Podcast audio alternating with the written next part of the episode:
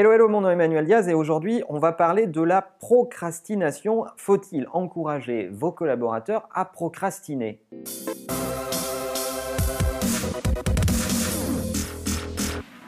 Cette question, je me la suis reposée à la lecture d'un article dont on vous mettra le lien dans la description qui parle évidemment de Steve Jobs, qui est cher à mon cœur, vous le savez, et qui dit dans cet article que Steve était un très grand procrastinateur alors qu'il délivrait énormément et qu'il était connu pour un delivery on time et cadencé. Alors est-ce que c'est antinomique? Est-ce que délivrer ne peut pas cohabiter avec le fait de procrastiner? Alors revenons à l'essentiel de ce que peut être une définition du travail. En tout cas, c'est ma définition du travail. Travailler, pour moi, c'est résoudre des problèmes.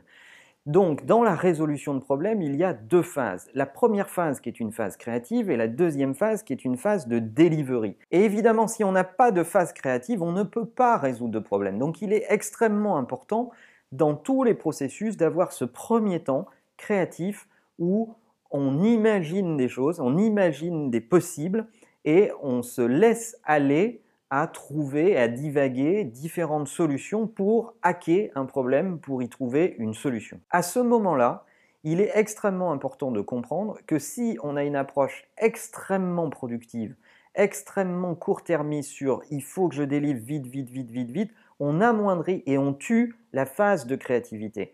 Du coup, on risque faire de l'innovation uniquement itérative et pas disruptive, et on va délivrer vite des choses qui sont finalement assez peu innovantes. On fait des petits jumps en avant, euh, mais on n'a pas de, vrai gap euh, créatif. Et pendant cette phase créative, il est important de ne pas être obsédé par le delivery. Et c'est là qu'il faut faire des choix. Et choisir, c'est renoncer. Et si on dit que choisir, c'est renoncer, ça veut dire qu'il faut accepter de procrastiner par nature.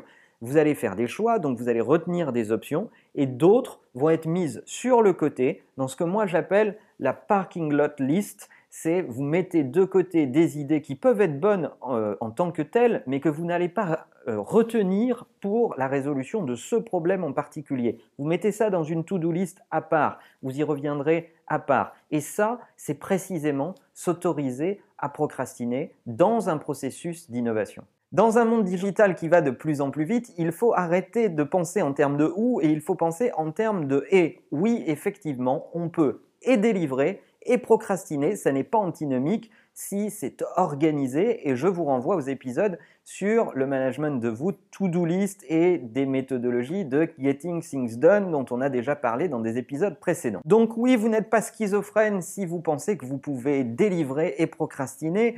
Et oui, euh, il faut arrêter de confondre productivité et agitation. Il y a beaucoup de gens et beaucoup de managers qui attendent de leurs équipes qu'elles soient en mouvement permanent dans une agitation euh, permanente et je trouve ça euh, malsain. Il faut accepter qu'il y ait des moments de latence, des moments dans lesquels on réfléchit, dans les moments dans lesquels on met des choses de côté. La productivité et l'agitation sont deux choses bien différentes. Et mon astuce sur la question, c'est qu'il va falloir trouver votre tempo, il va falloir trouver votre pas de danse à vous pour alterner d'un moment de euh, créativité dans lequel vous faites le tri entre vos idées et vous en procrastinez certaines, et les moments où vous devez délivrer, foncer et être concentré sur des objectifs très clairs pour les délivrer en mode militaire les uns derrière les autres sans avoir à réfléchir parce que la phase de créativité était en amont. Alors, dans quel type d'organisation êtes-vous? Est-ce que vos managers vous laissent divaguer, trouver